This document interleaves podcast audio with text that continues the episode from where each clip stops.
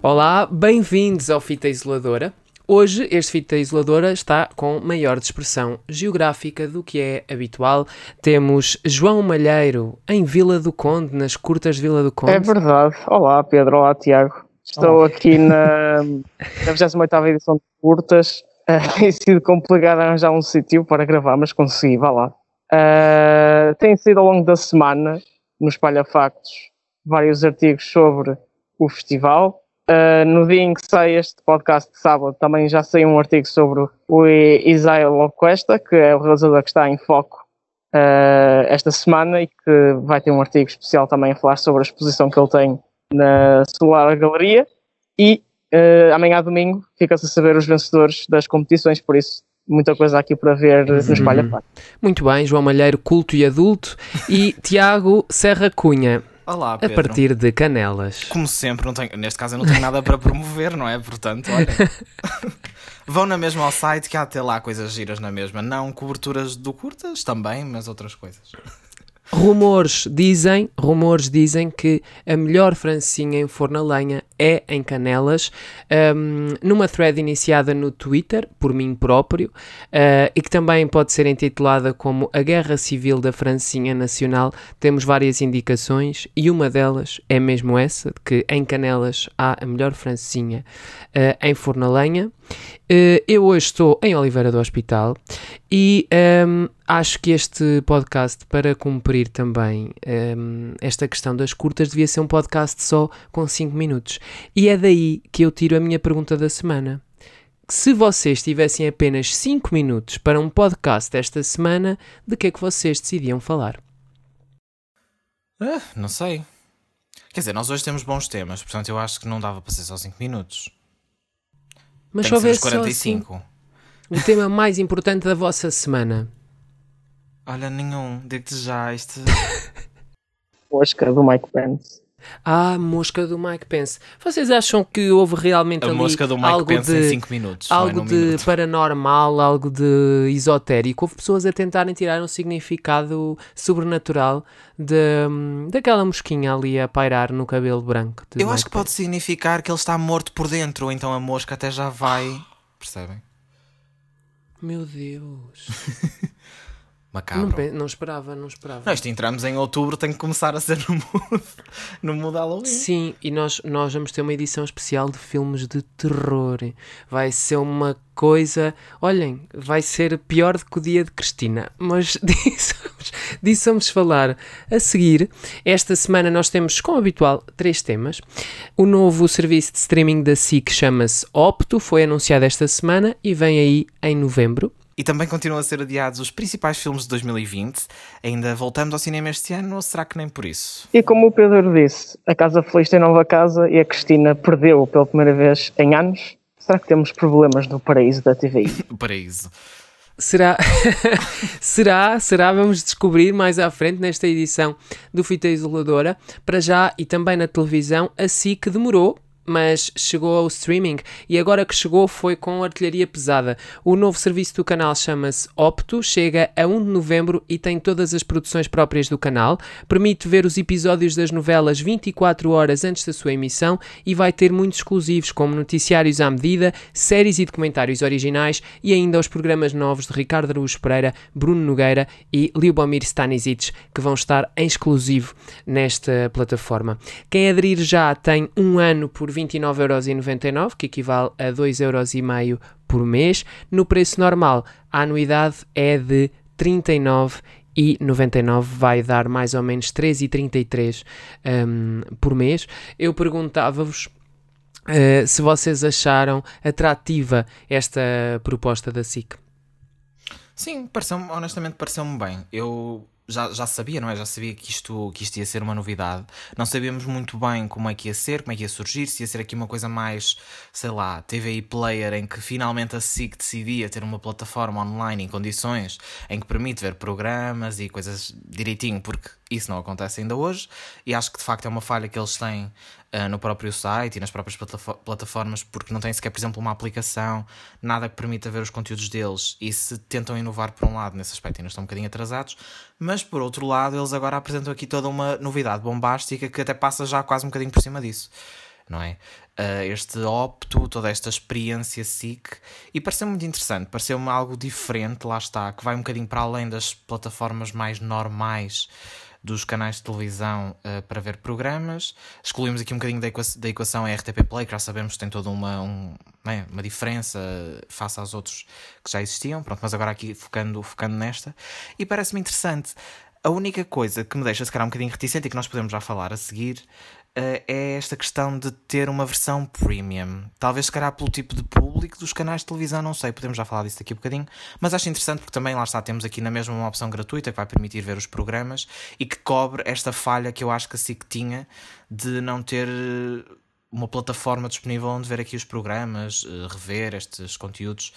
Uh, pelo menos nesse aspecto acho que, acho que sim, acho que faz todo o sentido, sim. Eu, eu tenho uma opinião um bocado mista em relação a, a este serviço de streaming mas queria começar até pelo, pelo que o Tiago estava a dizer e dizer o contrário, que é, eu fiquei surpreendido é que tivesse uma versão grátis, e acho positivo ter uma versão grátis, porque acho que o que faria mais, o mais expectável era que fosse só uma versão paga, porque sempre percebi que este serviço de streaming seria um serviço para competir com outros serviços de streaming lá fora que também são pagos, lá está. Pois, diferente daquelas plataformas normais, não é? Dos canais. Não é uma TVI player que aquilo é só uma miséria de reposição de coisas, não é? Isto é supostamente algo com programação original e conteúdos originais. Nós, eh, aqui no caso da, da TVI Player, eles lançaram recentemente uma, uma versão para um, portugueses no estrangeiro que tem um valor de subscrição, um, permite aceder eh, à programação, mas na verdade não tem nada a ver com isto, no sentido em que não tem praticamente conteúdos próprios e os que tem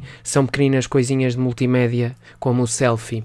O preço em si acho que é ótimo, uhum. um, só que é a minha única, as minhas únicas reticências é que neste momento uh, não sei se a SIC, e é a SIC que vai definir isto, se a SIC vai apostar na Opto uh, de uma maneira que justifique, que este serviço de streaming uh, se justifique, ou seja, não basta ter um documentário e behind the scenes de programas conhecidos como, como é que o bicho mexe.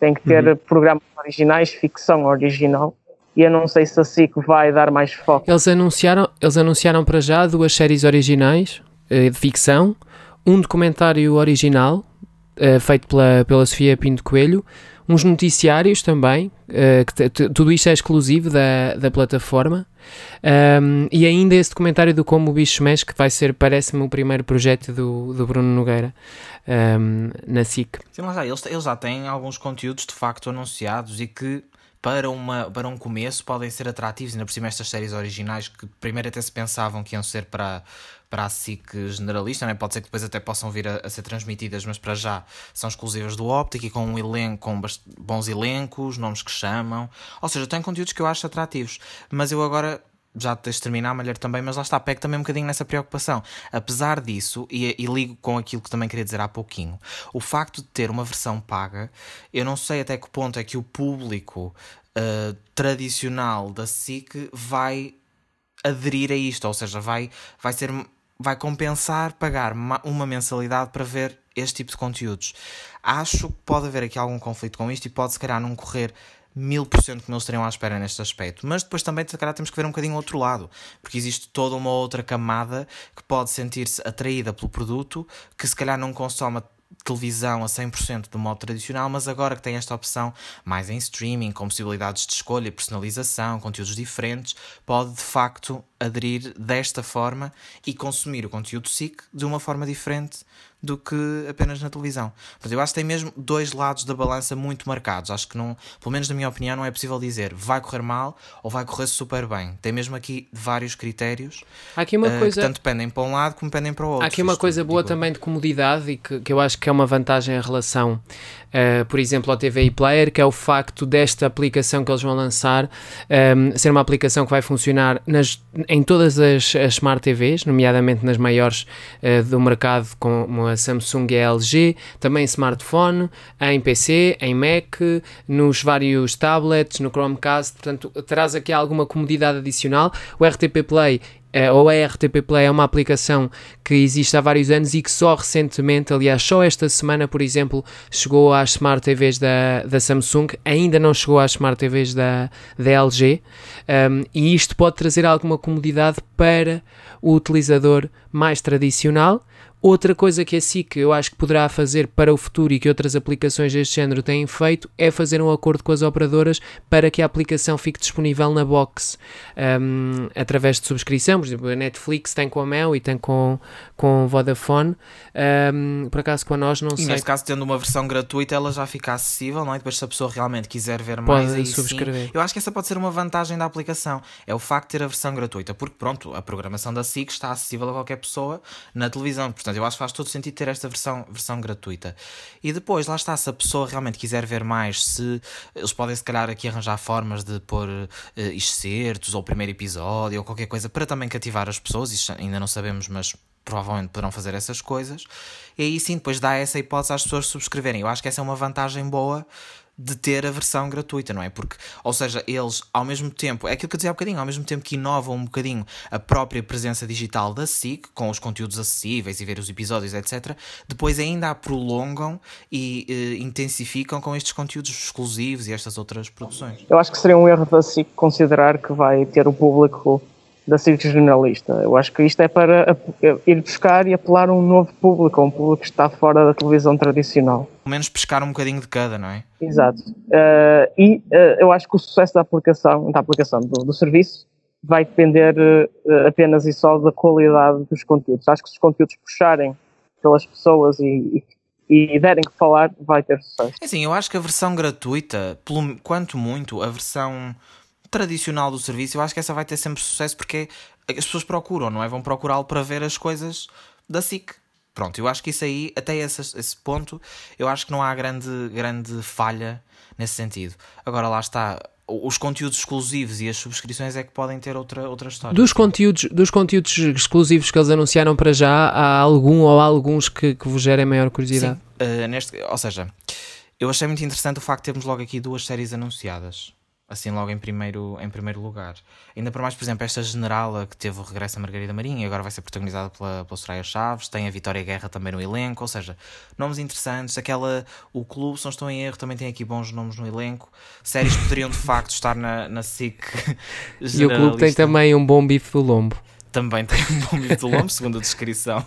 E a No Sinopse anuncia isso. Uh, sim, achei muito interessante e depois também achei muito curiosa aquela questão dos conteúdos informativos personalizáveis que nós podemos escolher o tempo. Estou para ver como é que isso vai funcionar, mas parece-me giro e interessante para, ok, eu tenho agora um bocadinho de tempo, apetece-me ver aqui uma síntese noticiosa, vou escolher 15 minutos. Pareceu-me assim aquilo que me chama mais a atenção. E depois, claro, temos estes conteúdos do Bruno Nogueira, do Ricardo Araújo Pereira, são coisas muito aguardadas. Uh, do Lubomir também muita gente está à espera. Portanto, eu acho que ne- é- de uma forma geral, os primeiros produtos que já foram anunciados eu achei interessante. Agora vamos ver é também como é que corre essa execução e se de facto. uh, Porque eles não disseram muito sobre estes projetos do Ricardo Araújo Pereira, do Lubomir, se de facto serão coisas, não é que se justifiquem programas exclusivos ou uh, componentes exclusivos dos programas que vão ter na, na generalista. Veremos. eu, eu, por acaso, sobre os noticiários, estou um bocado cético. Eh, por duas razões. Primeiro, porque, não sei, pessoalmente a ideia não me fala muito. eh, estar a construir noticiários, até porque basta simplesmente ir eh, a um site online ou ir às redes sociais e já tens o noticiário todo que precisas. Acho que as pessoas não vão estar a perder tempo a construir um noticiário. Não é bem construir, eu acho que é mais escolher a duração, não é? Sim, ele não pode, ele não é personalizável nesse sentido. Uh, um, eles vão ser noticiários mais curtos, mas não vai corresponder a um formato que as pessoas possam mexer.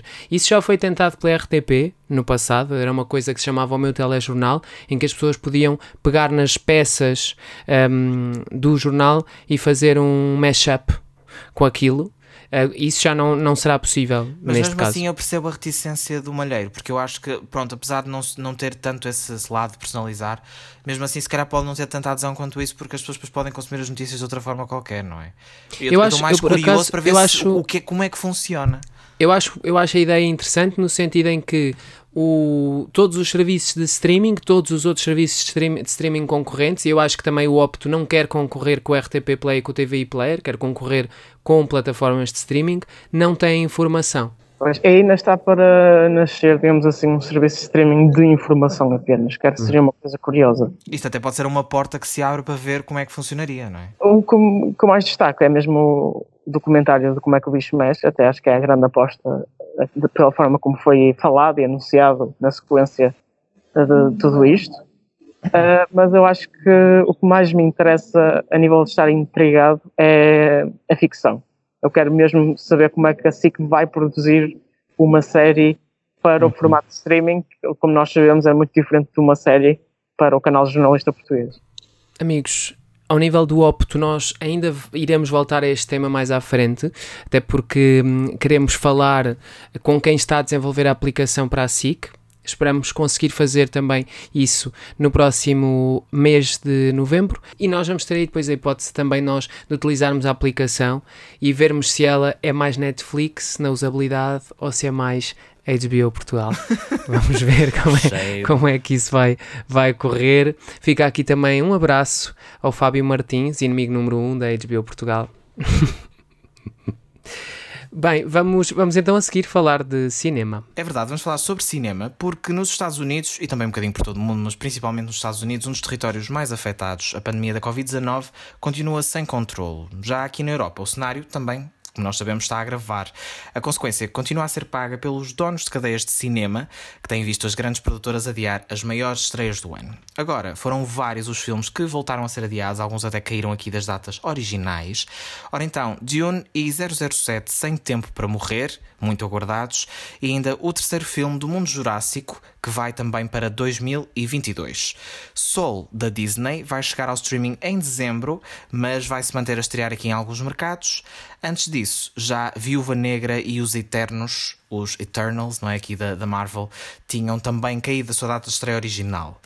Outras, outros adiamentos que estão a ser também muito, ai meu Deus, pelos fãs. Batman foi para 2022, Flash também foi ali para o final de 2022, mas aqui um bocadinho diferente, o Matrix 4 foi antecipado para dezembro de 2021. Não sabemos como é que vai estar por essa altura, mas esperemos que melhor do que agora. E agora eu começo por ti, Malheiro, aqui o cinéfilo de serviço deste podcast e desta vida.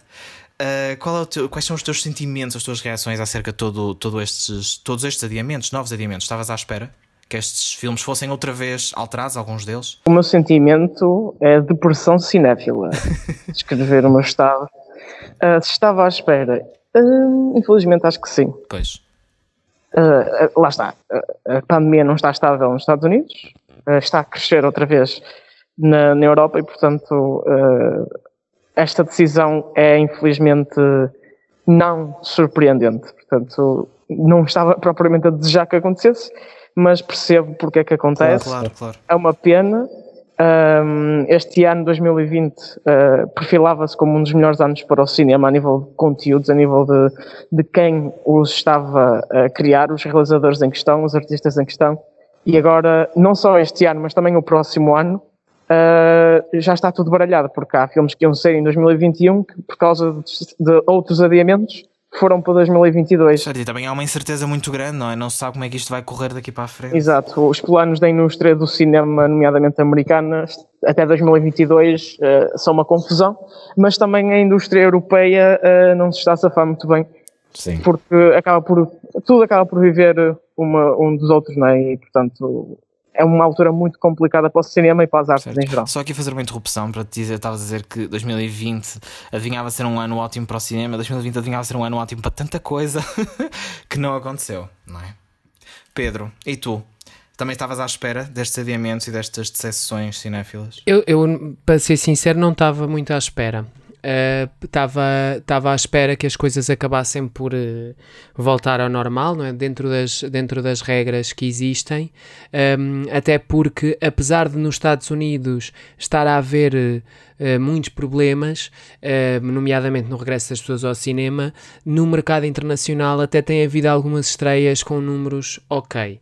Além de que eu acho que isto pode ser, pode ser também uma coisa viciosa, ou seja, se não estreiam filmes que atraiam as pessoas para ir ao cinema, elas acabam por não ir ao cinema, o que prejudica uh, o lançamento de todos os filmes, ou seja, não só destes que estão a ser adiados, mas dos outros que se mantiveram e que também não têm público disponível. Uh, e, e, isso nota-se, por exemplo, nos números aqui em Portugal do, da bilheteira. Nós temos acompanhado nas últimas semanas sempre no, no espalhafactos.com e hum, o que se nota é que os filmes em cena e os, os, filmes em cartaz, aliás, e que estão a levar pessoas ao cinema são os mesmos uh, há várias semanas seguidas. Esta semana houve uma pequena recuperação ao nível do, dos espectadores, mas esta, esta recuperação um, fica quase toda dependente de pequenas melhorias nos vários filmes que já estavam em cartaz e não propriamente das estreias estarem a levar muita gente. Esta semana estreou, por exemplo, o novo filme do do Botelho, do João Botelho, e levou 6 mil e poucas pessoas às salas, porque realmente falta aqui um apelo comercial uh, aos filmes que estão, que estão a estrear. Uh, eu próprio, que gosto muito de ir ao cinema, não tenho ido ao cinema porque pá, tenho tido falta de companhia, ou seja, as pessoas não têm muita vontade uh, de ir ao cinema e eu também não, acabo por não ir sozinho, não tenho a mesma motivação para ir. Companhia no cinema, se estivesse aí. Pois, é, pronto, tu estás em Vila do Conde, não, eu estou em Oliveira do Hospital. Eu isso, eu acho que isto vai ter. pois, isto vai ter um bocadinho aquilo que nós também já falávamos há bastantes semanas atrás. Infelizmente, o, o, discurso acaba por se repetir um bocadinho, porque não é a situação também, infelizmente, está a repetir um pouco. Que é aquela questão de muitas pessoas. É uma mistura de não se sentem confortáveis em ir, muitas ainda. Se calhar agora, com o aumento dos casos, voltam a ficar retraídas. Com algumas até se podem sentir confortáveis, mas como dizias, Pedro, não têm um apelo para, para ir ao cinema porque não há promoção, não há novos títulos a sair. Mas lá está, é, é, é, muito, é mais uma vez aquela balança de não há títulos a sair, logo também não há vontade, mas também não há títulos a sair porque há razões para isso. Ou seja, há aqui um equilíbrio muito estranho. Quais, é? quais destes títulos é que vos vão fazer mais falta? O que é que vocês queriam mesmo ver em 2020 e que estava na vossa expectativa para este ano? Em 2020 que... tenho o 007, uh, o Leão. Dois. É, eu acho que o 007 é está com uma equipa, desde o realizador da escrita, do elenco, é tudo fenomenal. E, portanto, era um filme que eu adorava ver. E o Dune, que é o épico ficção científica do Villeneuve, é, seriam os dois grandes de 2020 para mim, para além do Tenet. Mas olha, foi ao ar. Eu estava aqui com, com alguma curiosidade para, hum, para ver um, o Soul, que de acordo com o IMDB, de acordo com o IMDB em Portugal já só vai estrear no Disney Plus. E, eu estava mesmo super curioso por, por ver esse filme no cinema. Uh, o 007 também, até porque é mesmo aquela saga de que eu acompanho e, este, e em particular estes filmes com o Daniel Craig. Eu não sou um grande fã de ficção científica, mas estava muito curioso para ver o Dune por causa do Timothée Chalamet. Um, e fiquei, fiquei, um pouquinho, fiquei um pouquinho triste, uh, até porque eu estava mesmo à espera que houvesse aí um filme a surgir que me conseguisse fazer obrigar uh, os meus amigos a irem ao cinema comigo. E ainda não aconteceu, e pronto, de resto, também o que tem estado em, em sala não tem sido ainda suficientemente cativante. Não foram cativados pelo Tenet, Esmarou? Não, é verdade. E eu também ainda não fui ver. Ora, eu ainda não vi, ainda não vi o Tenet. Uh, lá está, eu na altura disse que não, que não, se calhar não ia ver ao cinema, portanto estou à espera. Em altura é. normal, portanto já ia, já ia sair das salas, mas duvido. Pois, está, eu, eu acho que eles, é isso que eu também ia referir há bocadinho. Eu acho que estes resultados podem estar a ser atingidos, claro que não da mesma forma que, que, seriam numa época normal, não é? Mas eles estão também a estender muito a, a, duração dos filmes em sala, precisamente para tentar rentabilizar ao máximo possível os poucos filmes que já saíram, não é? Sim. E deixa-me, no fundo, pegar por esta dual, dualidade entre se vamos sair. Estão a ver agora uma coisinha para avisar que vai João haver uma. Malheiro e cinema. a Caixa Central. Cinema. Bom, mas a questão é que há uma diferença entre a indústria do, das salas e a indústria dos estúdios. Ou Uhum. seja, neste momento Sim. era benéfico para as salas de cinema em todo o lado, em todo o mundo, que houvesse filmes a sair, mesmo que tivesse pouco público, era melhor do que nada, não é? Mas para os estúdios, não, o Tenet, que está a fazer, na minha opinião, uma performance boa no box office, tendo em conta todo este contexto, Claro, mais claro. de 300 milhões mundiais claro. para mim, neste contexto, é muito positivo. Principalmente, e principalmente com o mercado internacional, ou seja, ele não tem quase força nenhuma eh, em mercado doméstico, porque eh, no- nos Estados Unidos eh, as pessoas não estão mesmo a ir ao cinema. Mas o problema é que neste preciso momento os estúdios, e mesmo com o Tenet, percebem que esse dinheiro, apesar de ser muito, a indústria de cinema está tão cara neste momento em, em termos de produção que 300 milhões não chega. Então neste momento eles preferem adiar e apostar noutra altura do que apostar em 300 milhões de euros na bilheteira, por incrível que isto pareça. E isso, obviamente, que é mau para a indústria das salas de cinema, infelizmente. E também dar uma nota, que é a experiência da Mulan na Disney Plus em formato premium foi um fracasso, e também acho que por aí isso tenha feito com que outros estúdios não tenham a mesma abordagem. A Disney meio que levou com essa pancada para evitar que outros façam. Certo. eh, Qual, é que foi o, qual é que foi o orçamento do, do Tenet? Foi 500 milhões, não é? Não é suficiente de todo 300 milhões para chegar lá. Pois, exato, exato, exato. Eu estava a perguntar porque eu tinha a ideia que sim, que era 500 milhões e, e que e que estava aqui a tentar confirmar esse valor e que tinha sido o filme mais caro da história do Nolan. Portanto, Lá está, o- se, se nós tivéssemos aqui a receita doméstica, se calhar ao nível de uma, uma época normal, se calhar até teria ultrapassado. Se nós formos a ver 300 milhões internacionalmente neste tempo, não é? Tínhamos provavelmente até ultrapassado. E nós, vocês estavam a dizer, as pessoas não têm ido ao cinema nos Estados Unidos, tanto é que houve uma, uma das maiores cadeias, que é a Regal Cinema, se não estou em erro, fechou todos os, todas, as, todas as salas nos Estados Unidos, no país inteiro,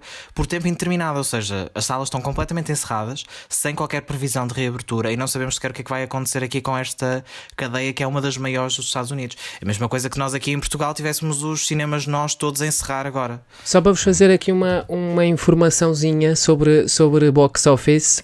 O Tenet faturou neste momento 262 milhões de dólares eh, no internacional, no mercado internacional, apenas 45 milhões no mercado doméstico. Isto é uma proporção de 85% para o mercado internacional, 14,7% para o mercado doméstico. Se nós compararmos estes valores com os números do Inception, eh, também do Christopher Nolan, ehm, no, no, no total, ele conseguiu 544 milhões no mercado internacional, mas isto, ou seja, em todas as exibições, portanto, já, isto já foi há 10 anos e, portanto, em muito mais semanas, e 300 milhões, quase 300 milhões, 292, um, no mercado doméstico. Aqui numa proporção de 65% para o mercado internacional e 35% um, para o mercado doméstico. Portanto, muito provavelmente, Tiago, tens razão, ou seja, se o mercado doméstico tivesse um bocadinho mais forte, o Tenet neste momento já tinha atingido o break-even e já se tinha Certo. conseguido pagar. Sim, acho que dá, mesmo essa comparação confirma, porque eu acho que mesmo só tendo o dado preliminar, digamos assim, da receita lá de fora, dá para perceber. Então, quer dizer, se as pessoas tivessem visto, não é? Realmente no, no território, no doméstico, como tinham visto, não, mas realmente é, é, é realmente uma pena, porque há muitos filmes que iam sair este ano, ou aqui já mesmo no iníciozinho de 2021, que agora ficam arrastados lá para a frente, e isto também pode ser um problema, porque as pessoas vão continuar de facto entusiasmadas para o filme, mas aquele público mais eh, geral que não segue estes, por exemplo, 007 ou filmes da Marvel ou da Disney, que só vai ver porque gosta de ver, pode perder um bocadinho aquele, aquele pronto, olha, agora já nem sei quando é que vai estrear, já não quero saber. Mas isso depois também cabe aos estúdios e não é às produtoras, na altura voltarem a tentar alavancar um bocadinho estes, estes filmes. Ficou muita pena, principalmente do 007 e dos filmes da Marvel, que apesar de tudo, por exemplo, a Viúva Negra, muita gente diz que não era preciso, mas eu queria ver na mesma porque é divertido e eu gosto. então ficou, ficou muita pena por Não, isso. não vale a pena. Eu só disse que é divertido e queria ver, não, não disse mais nada. Nós, estamos- Pronto, nós andamos aqui neste podcast constantemente a trachar o Tiago Serra Cunha. Ah pá, vocês, têm, vocês têm que parar, vocês têm que parar, isto uma pessoa não está. Não, mas eh, queria terminar por dizer que eu tenho estado aqui no Curtas e tem sido super seguro aqui. Isto nem sequer é um, um, uma sala de cinema, isto é um teatro municipal que tem sessões de cinema, mas uhum. tem sido super seguro, impecável a organização, impecável as normas de segurança. Já fui aos cinemas nós também, mesma experiência. Eu acho que não é de todo uh, um grande perigo ir ao cinema. Aliás, sinto mais em perigo num autocarro da UTC e para Canelas do que sinto numa sala. É verdade, os transportes públicos são, acabam por ser mil vezes piores, não é? Sim, e, e portanto eu acho que não é preciso fugir do cinema, mas percebo claramente os receios, isso é absolutamente normal. Uh, eu acho que as salas de cinema têm que apostar em fazer uh, uh, transmissões de clássicos de cinema que possam atrair as pessoas. Acho que é a única forma e mesmo assim acho que isso não vai ser obviamente suficiente, uhum. mas é a única possibilidade. Sim, até, mas até fazendo um preço mais atrativo e tentando aqui dar motivos às pessoas para regressarem às salas no, no, nos Estados Sim, Unidos. aos pouquinhos as pessoas até com, com um filme mais barato e mais podem, possam até perceber, ok, se calhar é bom, estou confortável e depois possa refletir futuramente, não é? Nos Estados, eu ia-vos dar um exemplo. Uh, nos Estados Unidos eles lançaram esta semana o Ocus Pocus. Um, por, um, por uma por, um, fizeram um, um, novo lançamento do filme. Este é um filme de 1993, se não me engano. Um, sim, exatamente, 1993, e ele conseguiu faturar quase 2 milhões nesta semana, e é uma reposição. Uh, e foi o segundo filme mais visto da semana no, no mercado doméstico dos Estados Unidos, e portanto também há aqui alguma possibilidade de criar alternativas um, para, para compensar as, a falta de filmes novos. É verdade, vamos ver se, se algumas destas tentativas de medidas podem ser uma vacina para este, para este caos no, no mercado cinéfilo, neste mercado cinéfilo, que não tem sido uma casa feliz, mas há outras que até se têm dado relativamente bem, neste caso, por cá, não é? Malheiro. Olha, a Casa Feliz da SIC uh, tem muitas razões para estar, de facto, a fazer jus ao nome. Primeiro, mudou de casa, fez uma remodelação, com a presença de todas as caras da estação e a aclamação do diretor-geral Daniel Oliveira, que elogiou a resiliência da equipa depois daquilo que considerou ataques violentos da concorrência, que levou mais de 20 membros da produção a saírem da SIC. No entanto, a prenda estaria para chegar na quinta-feira. A Casa Feliz bateu Dia de Cristina nas audiências e empurrou a apresentadora para a primeira derrota em vários anos no espaço das manhãs. A criatura venceu o criador ou ainda é cedo para conclusões definitivas? Será que temos alguns problemas no paraíso da TVI? Pedro, tu que és o nosso cinéfilo das audiências. Televisão. o nosso audiência. Vamos ser agora processados pela, por quem protege a língua portuguesa? Eu, eu perguntava-te, uh, para começar, se uh, esta Casa Feliz, como é que tu viste esta remodelação da, do cenário, como é que tu vês o programa atualmente e como é que analisas a derrota do dia da Cristina para, contra a Casa Feliz? Olha, eu acho que existe aqui existem aqui várias coisas que, que, também têm que ser tidas em conta nesta, nesta derrota. A primeira de todas é que o programa da Cristina Ferreira, o Dia de Cristina, um, começou atrasado devido, devido a problemas técnicos e isso pode ter prejudicado um bocadinho o arranque. Um, embora, embora, na verdade, um, mal o programa entra no ar, ele começa a liderar. Portanto, nos primeiros minutos a Cristina liderou, mas depois rapidamente perdeu essa liderança para, para o Casa Feliz. Esta é uma primeira coisa que pode ter prejudicado aqui o programa de alguma forma. A segunda julgo que poderá ser a mais importante de todas, é que o facto do programa ter um dia variável e de já ter estreado há três semanas está a tirar-lhe o impacto de curiosidade. Ou seja, as pessoas não estão realmente disponíveis para andar atrás de saber quando é que vai ser o próximo dia de Cristina. Ainda mais quando o dia de Cristina é anunciado muito em cima da hora. Por outro lado, temos ainda outra coisa que não podemos desvalorizar. Uh, a SIC tem programado no dia de Cristina sempre com grande eficácia, ou seja, têm guardado uh, edições especiais para a Casa Feliz e para o programa Júlia, com convidados mais fortes. Nesta, nesta quinta-feira enquanto o Marco Paulo esteve no Casa Feliz, que fez, ele fez a sua primeira atuação depois de ter estado a tratar uh, de, de, um cancro da mama e que o retirou dos palcos, ele fez esta sua primeira atuação no Casa Feliz e durante esse período o Casa Feliz liderou de forma consecutiva, foi quase uma hora e meia de liderança consecutiva e que deu uma vantagem muito forte em relação uh, ao dia de Cristina. Uh, e eu julgo também que há aqui uma questão que não, que não tem sido tão falada. A questão é que estes programas, como estão no ar todos os dias, o Casa Feliz e o Júlia, conseguem também promover de uma forma mais eficaz aquilo que vão ter no dia de Cristina. E aqui até podemos estar num caso em que o dia de Cristina, por este caráter hum, de surpresa, pode estar a a prejudicar-se uh, a si próprio. E a questão aqui também ainda é outra, que eu ia referir na comparação entre o dia de Cristina e o programa da Cristina, portanto, o programa que ela tinha na SIC, eu sinto que há alguma decepção por parte dos espectadores. Ou seja, os espectadores sentem que este novo programa não está realmente à altura uh, do programa da Cristina e essa comparação está uh, a gerar alguma, aqui alguma mudança de canal. Ou seja, ainda por cima, o Casa Feliz é o programa da Cristina, com uma nova dupla, agora com um novo cenário. By the way, acho importante dizer que gostei muito deste cenário novo em que eles realmente transformaram a Casa Feliz numa casa mais de todos, que é um bocadinho essa a ideia do programa, por oposição à anterior casa, que era a casa, a casa da Cristina, e uma, ali um bom uso do espaço, tornando mais acolhedor. Também aqui com o apoio de uma conhecida marca sueca, uh, fizeram da casa um espaço mais sustentável, e aí temos realmente um contraste muito grande entre o espaço acolhedor uh, da Casa Feliz e o espaço não acolhedor do Dia de Cristina, embora na verdade a Casa Feliz até tenha concorrido com o cenário do Você na TV, tenha concorrido com o Dia de Cristina no cenário do Você na TV. Tiago, o que é que, o que, é que te pareceu? Eu já estou aqui a falar há duas horas e meia. Pronto, sendo assim, retiro, não estou a brincar, mas uh, concordo. Vou pegar mesmo por isso que tu falaste no final de, da questão da Casa Feliz. Eu mal vi o novo cenário, eu não vi logo em direto, mas depois vi um bocadinho mais tarde aquele especial de aniversário, que foi também um bocadinho diferente, é um programa mais caótico, mais. Mesmo assim é, é, engraçado, porque temos as pessoas a entrar, a tocar a campainha, é aquele conceito um bocadinho diferente que a Cristina introduziu, curiosamente, não é? Uh, e que acho que continua a resultar para o tipo de programa, é algo diferente, mais divertido, mais dinâmico.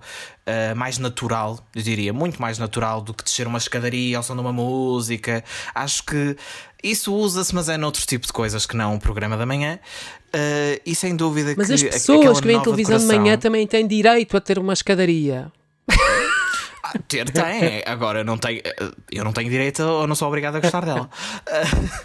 não é verdade? Não, mas agora a sério, eh, mal vi aquela decoração, eu achei que o cenário do o novo cenário da Casa Feliz, a nova casinha, vá, estava super acolhedora. Eu estava a ver aquele programa e acho que eles escolheram muito bem, em primeiro lugar, as cores e as decorações, agora tipo, até para esta época mais fria, mais de outono. Eh, acho que em primeiro lugar isso combina muito bem. E isso, isso mesmo reflete-se até na sensação das pessoas a ver o programa.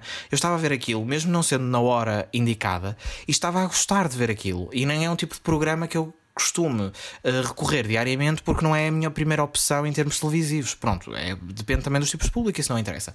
Mas mesmo assim eu estava a gostar, estava-me a sentir confortável. Estava, estava a ver aquele cenário e aquele, aquele programa estava a achá-lo quentinho, não sei, é, é, é, é, próximo das pessoas e faz logo uma diferença abismal ao, ao cenário do dia de Cristina, que é gigante e branco, com azul, com não sei o quê, e tem umas escadas e uma bola, que eu acho que é representa totalmente o oposto, é quase que uma frieza aqui no horário. E pronto, estas pessoas podem gostar de umas coisas, podem gostar de outras, mas eu acho que esse é um dos fatores principais que está a fazer com que as pessoas continuem a gostar de ver a casa feliz.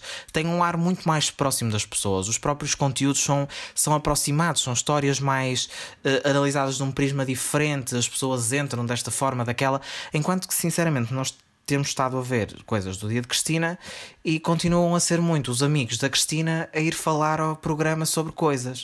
Uh, e não é que algumas das pessoas podem ser interessantes, por exemplo, no de ontem esteve o Pedro Fernandes, esteve. Um, Está-me agora a esquecer o nome dela. Ana Guilmar, exatamente. Ou seja, são pessoas que até são divertidas, são interessantes e não são propriamente aqui o clã da Cristina, mas no fundo acaba por ser só, pronto, agora vamos chamar aqui estas pessoas da TVI para vir em catadupa o dia todo, ver se levanta qualquer período do programa nas audiências. Por exemplo, o Gosha, que esteve uma hora e meia ou duas horas no final só a cozinhar e a falar normalmente, que é para ver se as pessoas agarram um bocadinho aquela vibe de você na TV e se conseguiam liderar ali no final. É só isso que fica a aparecer. Enquanto que no caso da SIC, não estou aqui a dizer a SIC agora é melhor de todos os tempos e tem o melhor programa e faz tudo certo. Claramente que não há de ter falhas, mas sinceramente neste aspecto acertou. E vale também a pegar também aquilo que tinhas dito, Pedro, acerca do facto do programa serem dias distintos, anunciado muito em cima da hora. Esta semana foi um bocadinho mais cedo, mas na outra semana, aquilo acho que foi na terça-feira, eles anunciaram, exatamente, anunciaram de domingo para segunda, perto da meia-noite e meia, em rodapé durante a gala do Big Brother, que ia ser na terça-feira. Por amor de Deus, não é? Ninguém sabia até à segunda-feira à tarde. Nem ninguém consegue tirar folgas assim para ver o programa. Ninguém consegue, por isso mesmo é que te falham nas audiências. Não, mas eu acho que, só, só para acabar, esta semana foi na quinta-feira. O TVI Player diz que a próxima emissão do dia de Cristina é também na quinta-feira, dia 15. Ou seja, não, ainda não foi anunciado, não sei se está certo, mas segundo o que diz no site, estou a ver agora mesmo, próximas emissões, quinta, 15 de outubro, às 4. Ah, deve ser também de manhã na TVI. Não sei o que é que pode vir a acontecer, mas se realmente for, podemos, se calhar, estar aqui a ver uma tentativa da Cristina uh, tentar fazer o programa no mesmo dia da semana anterior, a ver se resulta, se porque as pessoas já sabem não? que foi é? à quinta-feira. Uh, Pode ser que talvez também traga aqui alguma diferença, não sei. João Malheiro, tu há bocadinho estavas a falar das declarações do Daniel Oliveira esta semana. Ele, ele faz um elogio ao, ao João Baião e à Diana Chaves, refere que foram uma dupla que basicamente foi criada em direto um, e critica uh, de forma velada uh, Cristina Ferreira e a TVI um, por aquilo que ele considera os tais uh, ataques violentos.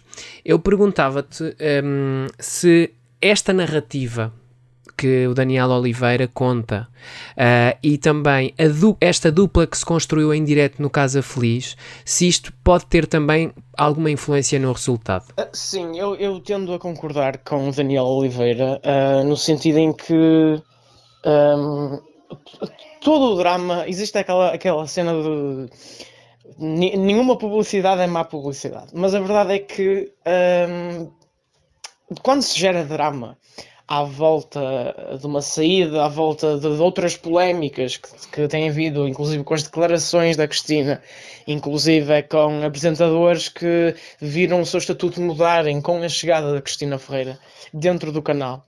Um, depois tem que haver resultados para que essas, essas polémicas uh, se dissipem, mas a verdade é que não houve resultados positivos. O, a estreia do programa do dia de Cristina foi altamente polémico pelo cenário, pelos conteúdos, desiludiu. E, portanto, esses dramas uh, de facto estão, por essas polémicas, por não terem correspondência qualitativa, estão a afetar de facto, acho, as audiências uh, do canal é importante termos em conta um fator eh, que é muito interessante nas nossas audiências. Sempre vimos que a Casa Feliz uh, teve sempre consistência na audiência e que o dia de Cristina ganhava uh, porque tinha nova audiência que não costumava ver programas da manhã, mas que começaram a ver o dia de Cristina. Ora, depois da estreia, que era previsível que a Cristina ganhasse porque era a estreia deste novo formato, a verdade é que desde a estreia o programa tem perdido força e a audiência nova parece que se está a dissipar. E, portanto, uma audiência nova que não está a ser conquistada está a desaparecer e o Casa Feliz, que já tem uma audiência conquistada, uh, está agora a safar-se uh, melhor. E eu creio que a Cristina Ferreira uh, julgou mal a sua capacidade de atrair audiência, no sentido em que ela com esta ideia de aparecer sem consistência nenhuma na programação, sem uh, dia definido, ela pensa que só porque diz que vai aparecer toda a gente a vai ver. Mas isso não funciona assim. É preciso planeamento, é preciso antecipação, é preciso uma estratégia uh, que tenha lógica e que não seja apenas o dia em que a Cristina quiser. Tem que haver um dia que, que, é, que seja o que a TVI e o espectador quer e não o que a Cristina quer. Sempre. Um, e Sim. portanto há, esta, há este problema. E, um, e para além disso, uh, não queria deixar aqui de realçar que à tarde um, o, dia de, o dia de Cristina nunca ganhou nas audiências, até já perdeu para o ciclismo, portanto o dia de Cristina à tarde não está a funcionar e lá está. Eu acredito que neste momento, como o Tiago estava a dizer, ou a Cristina Ferreira vai tentar estabilizar um dia específico, ou então vai ter que reformular o programa e se calhar acabar com a parte da tarde ou mudar também o próprio conteúdo. Enfim, vamos ver. Sobre isto, queria só acrescentar também, e sobre as audiências da tarde, que este último, este último dia de Cristina, à tarde, teve o, a pior audiência média desde que estreou, continua a perder uh, para a concorrência. Um, e há, há aqui há aqui uma questão também que surgiu esta semana, que é a Cristina admite que se o programa não funcionar, ela acaba com ele. Vocês acham que isto pode ser Cristina Ferreira a preparar terreno para tirar o dia de Cristina de cena? Talvez. Eu, eu acho, se ela, se ela estiver a falar a sério, ou seja, se ela não, se isto não for apenas exagero e ela de facto ser uma promessa dela, eu acredito que já não é uma questão de se isso vai acontecer, porque esta tendência, em particular na parte da tarde, não creio que ela vá conseguir mudar. Pode conseguir mudar a parte da manhã, eu acho que à tarde nunca vai ter muito sucesso, tendo em conta o contexto do programa, como já falámos. Portanto, eu não acho que seja se ela vai mudar, ou se vai acabar, se vai acabar com ele, mas sim quando é que o vai fazer, quando é que a Cristina Ferreira vai aceitar que isto não está a resultar como ela previu que resultasse. Não, eu acho, eu acho que, lá está, eu acho que não é certo que ela vá tirar. Eu acho que ela primeiro vai tentar tudo por tudo para se calhar estabelecer um dia, mudar isto, mudar aquilo, mudar os conteúdos e não sei o quê. E depois, se ela realmente vir que não funciona, retira e substitui por outro programa qualquer da Cristina num dia, à tarde, à noite, de manhã, de madrugada. Ela depois logo verá. Mas eu acho, eu acho que isto é uma pena, porque, uma pena entre aspas, porque nós sabemos que a Cristina ou, ou, achávamos que a Cristina tinha boas ideias e que tinha potencial para trazer aqui alguma coisa diferente. Foi isso que discutimos há umas semanas.